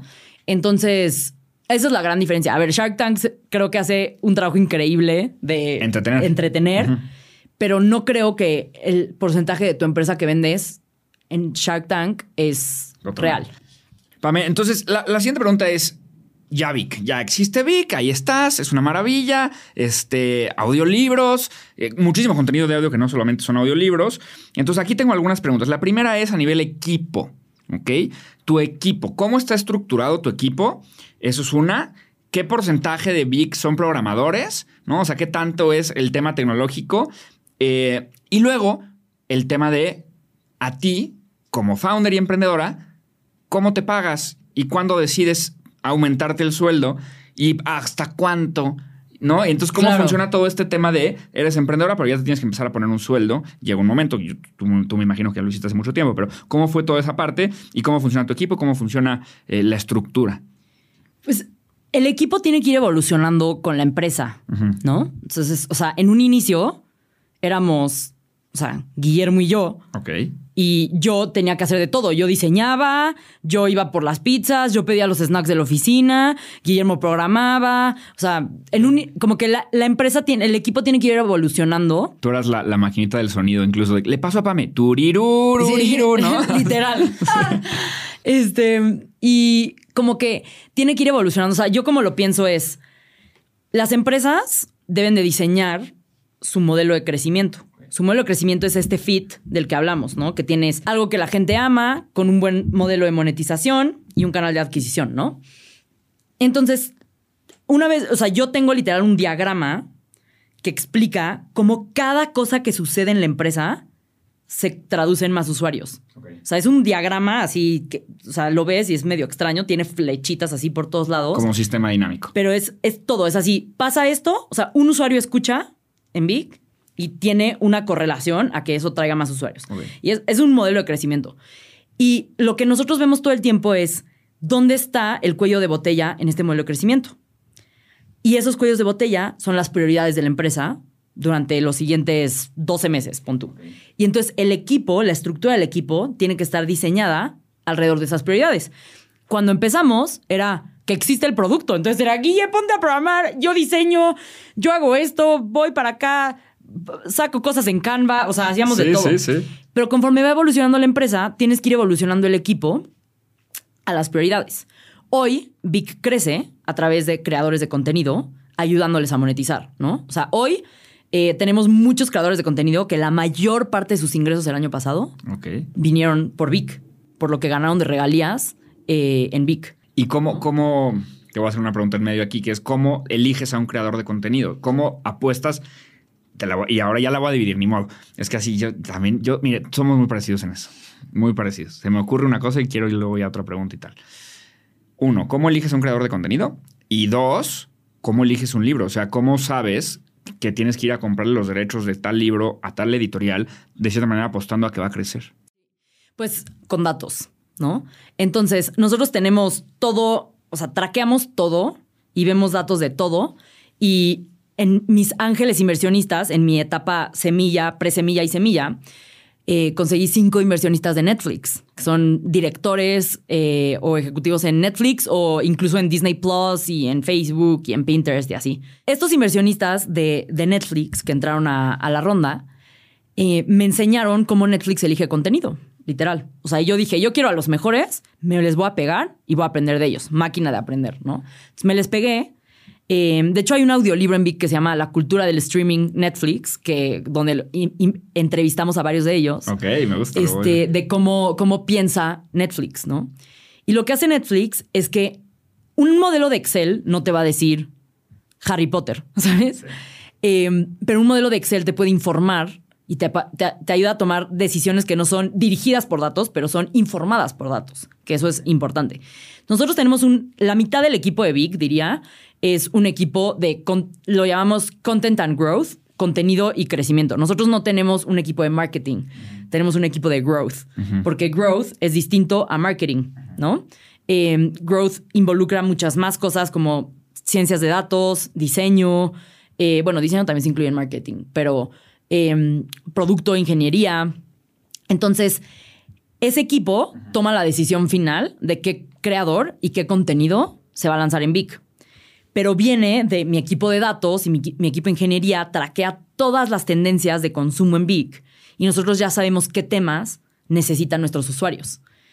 Y entonces les informamos y, y también traqueamos todos los datos de los creadores, ¿no? O sea, cuántos seguidores tienes, qué, qué engagement rate tienes, eh, y hacemos correlaciones y vamos viendo y tenemos un modelo que nos dice una predicción de qué tan bien le va a ir a tu contenido con datos. O sea, es más bien reactivo, ¿no? Lo que tú haces de que eh, la- la- eh, eh, el modelo predictivo te dice qué necesita la gente y tú de ahí reaccionas y vas y buscas un contenido de ese estilo. Una parte, pero también, porque no, no puedes solo hacer eso. También tienes que tener lo que nosotros llamamos como moonshots, ideas locas, que no se sustentan con datos. Porque si te vuelves solo datos, no puedes ser una empresa creativa, ¿sabes? Sí. Entonces, tenemos de los dos y lo que hacemos es un portafolio. Cierto porcentaje de, de el dinero que se destina a contenido se invierte en moonshots, cierto porcentaje se invierte. Y entonces se vuelve como un hedge fund.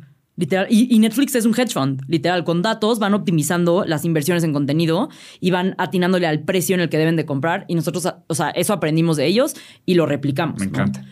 Eh, y de ahí también viene una parte muy importante que justo acabamos de comprar una empresa de inteligencia artificial.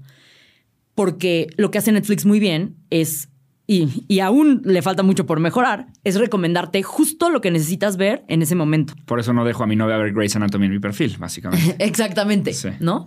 Entonces, nosotros compramos una empresa de Silicon Valley que hace recomendaciones de inteligencia artificial al nivel de Netflix eh, y ya tenemos su tecnología para unir que, o sea, las personas que quieran escuchar tu audiolibro, las personas correctas van a encontrar ese audiolibro.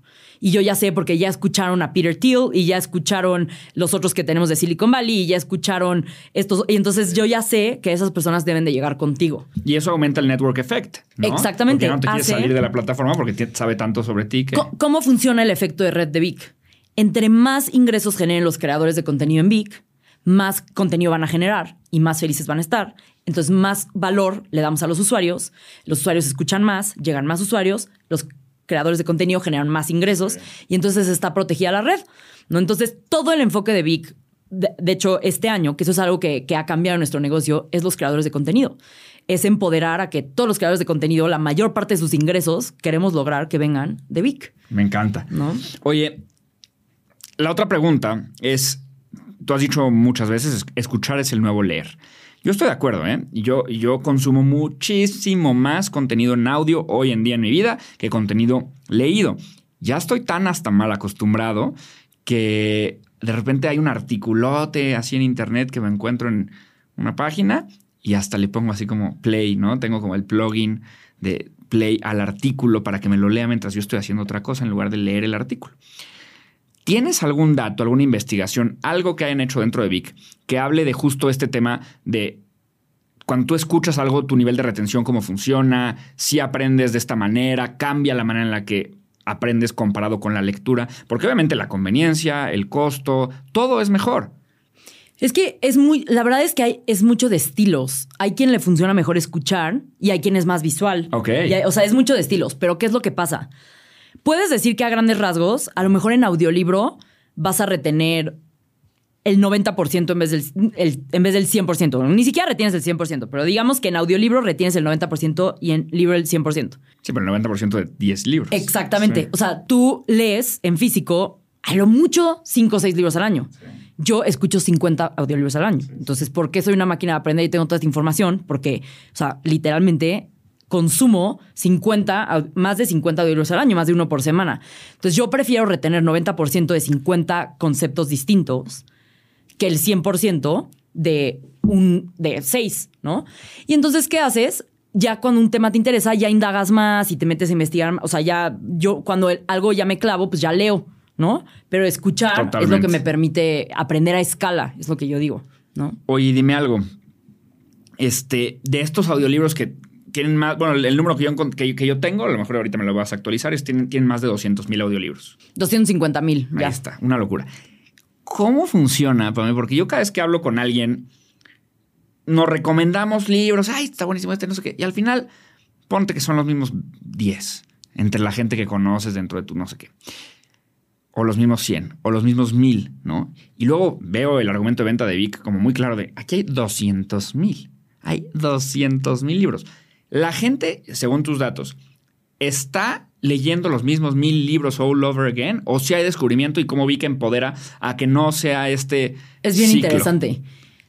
El 60% de lo que se escucha en Vic Son, originales. Son originales, son creadores de contenido. Y el 73% de los usuarios escuchan mínimo un Vic original cada mes. Entonces, ahí es donde no se trata del libro, se trata de la información, ¿no? Que claro que tenemos los bestsellers que están en todas las librerías y así se consumen, sí, pero los originales son libros que ni siquiera existían en físico, que se crearon para audio y se comen la mayoría del consumo de nuestra plataforma Sí, es una locura. porque están diseñados para audio. Un libro está hecho para ser leído y en audiolibro está narrado.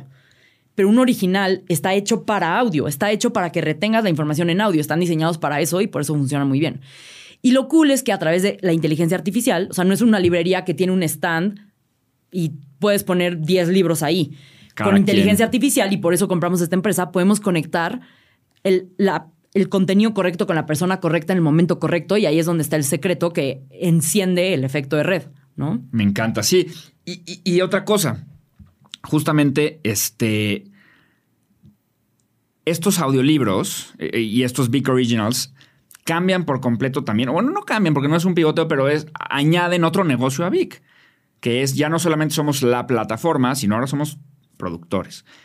Eh, ¿Cómo funciona? Esta es la, la última, la última pregunta. ¿Cómo funciona este doble negocio? Porque en realidad yo creo que Vic son dos empresas.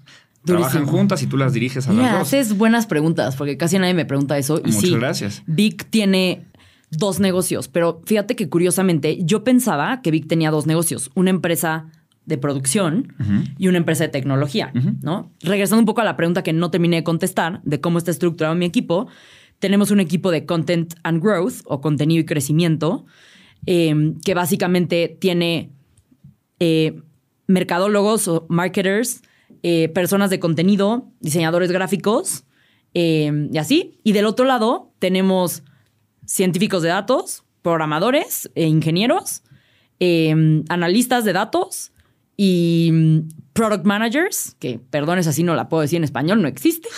este, Administradores de productos. No. ¿Cómo o sea, sería? ¿Cómo sería?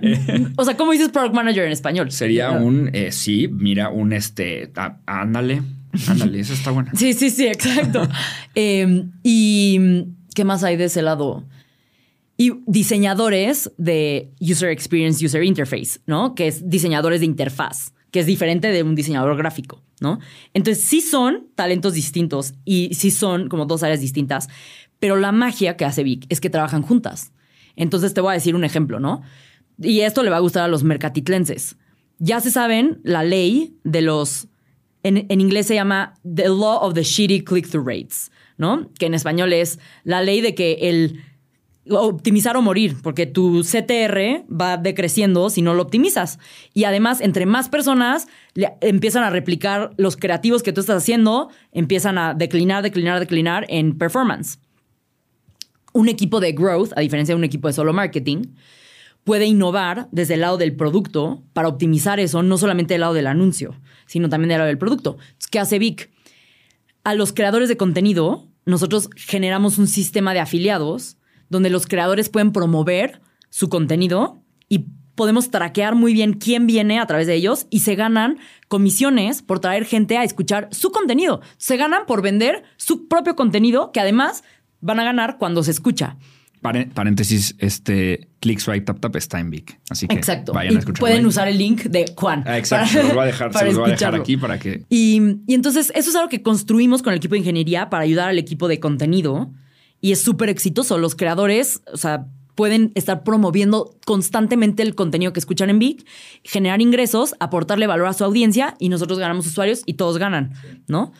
Entonces, lo que nos dimos cuenta, además, era que si queríamos ser una productora, el negocio iba a ser muy distinto y los inversionistas además no les gustan las empresas de medios. Porque la mayoría, o sea, cuando yo, así de rápido cambia el mercado. Cuando yo levanté la última, penúltima ronda de capital de Vic, que fue a inicios de la pandemia, las empresas productoras de audio eran lo más hot, eran súper sexys. Todos querían invertir porque estaba The Athletic, que era una empresa de, este, de contenido de, deportes que creció un chorro. Estaba Calm, Headspace, Blinkist. Clubhouse. Clubhouse no estaba ahí. ¿Fue Ah, después? Fue después. Clubhouse empezó como en marzo del, del 2020 y yo, yo levanté en enero, febrero del 2020. Ok. Em, no, Clubhouse empezó más como en abril, mayo. Em, pero esas empresas, o sea, pero ve, Clubhouse llegó y cambió el mercado, definitivamente. Lo que pasó fue que estas empresas, Calm, Headspace, dependían de pagar anuncios en Facebook para crecer. ¿Y qué pasa? La ley de los shitty click-throughs empieza a declinar y si no, o sea, puedes optimizar, pero llega un punto donde se satura el mercado y tienes que innovar de otra manera. Ya solamente invertir en anuncios no es suficiente. Y entonces esas empresas, todas se quedaron en ese tope de 500 millones y fueron compradas. No, no todas, pero casi todas, la mayoría, eh, fueron compradas por un competidor más grande, como Spotify o como Audible, ¿no? Entonces yo empecé a ver eso y dije, si somos una empresa de solamente producir contenido, esto no va a jalar. Em, ¿cómo, ¿Cómo le damos la vuelta y construimos? O sea, te digo que nosotros sí diseñamos la empresa de esa manera, ¿no? ¿Cómo construimos estos efectos de red? Y entonces en la pandemia fue cuando nos dimos cuenta que los creadores de contenido, digo, tú ya estabas súper digitalizado, pero, no, no, incluso tú hacías muchos cursos presenciales. Cañón. Era en ese momento, o sea, cuando llegó la pandemia, el mayor porcentaje de nuestros ingresos venían de presenciales. Exacto. no aplastante, pero sí era el mayor. Y e, ese era el caso de muchos creadores de contenido. Y nos, nos dimos cuenta que tenían ese problema. Quiero ahora hacer dinero online y no encuentro cómo. Y, no solo necesito hacer dinero online, necesito encontrar otras fuentes de dinero porque desapareció el dinero de la población de repente, ¿no? Porque ya nadie estaba comprando. Y nosotros lo que teníamos era una máquina que monetizaba a través de suscripción muy bien a los usuarios y los creadores necesitaban capturar un porcentaje de esos ingresos. Entonces, lanzamos con algunos creadores de contenido los primeros Vic originales, que ya no eran solamente un contenido que Vic encontró el libro y lo trajo y lo produjo en audio, sino era el creador.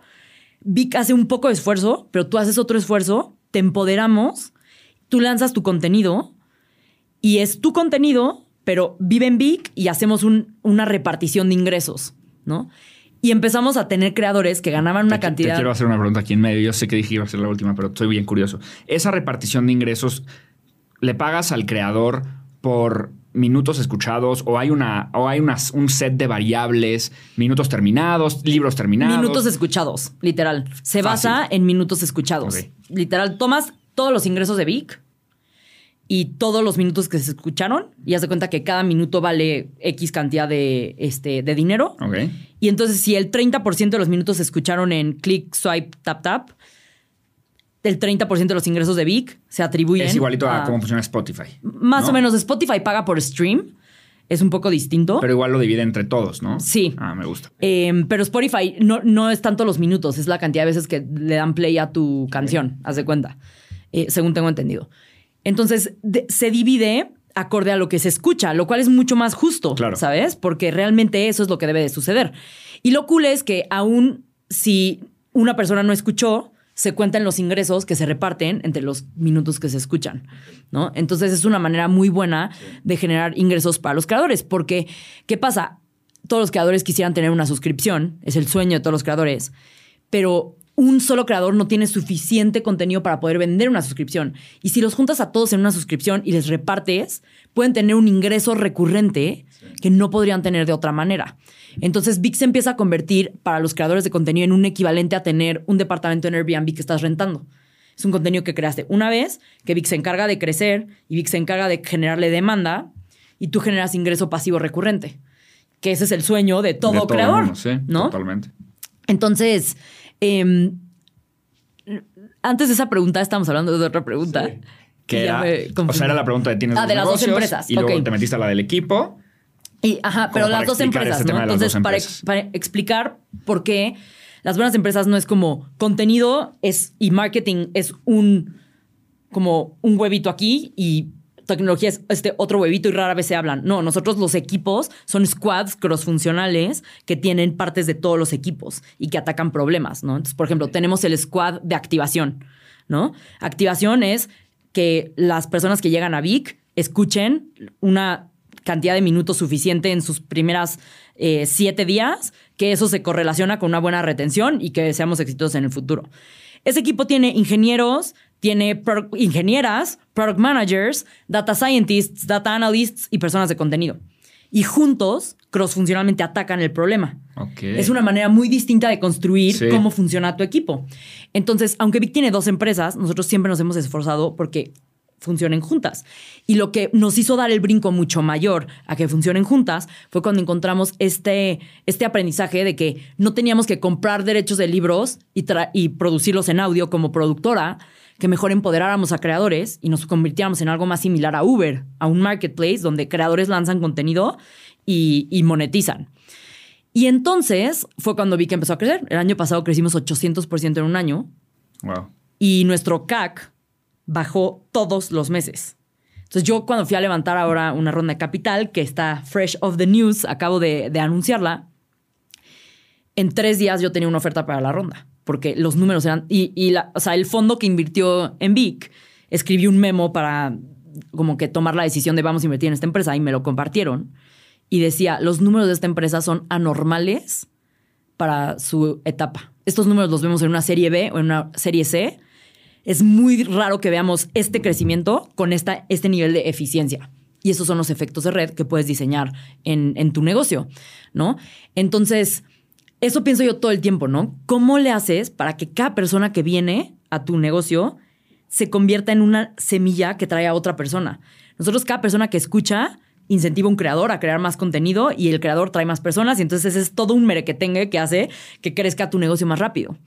Y ahora que le vamos a meter otra vez los emojis pronto, eso además alimenta que cuando escuchas se generan reviews que se indexan en SEO para atraer más personas. Entonces, el crecimiento y que Vic sea ahora está empezando a tener éxito, eh, muy lejos de lo que yo quiero eh, que sea el, éxito de Vic, pero ahí vamos, no sucede, se diseña y se programa y se ingenia adentro del producto. ¿no?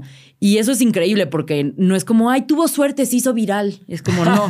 sí, no. No, no, no. Está diseñado, está pensado. Los equipos de crecimiento en The Growth en Silicon Valley, por eso no son solo de marketing. O sea, diseñan las empresas alrededor de crecer.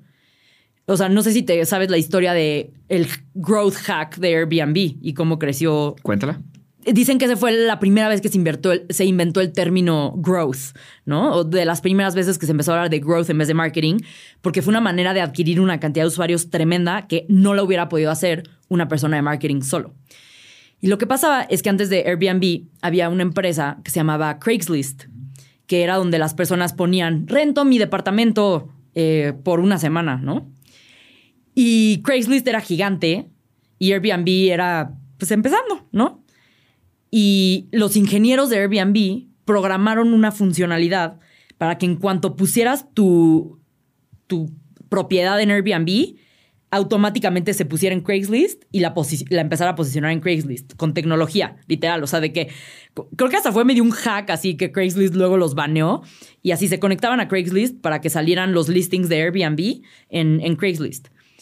Y empezaron a adquirir una cantidad de usuarios para Airbnb tremenda porque veían en Craigslist y de ahí se iban a Airbnb, ¿no?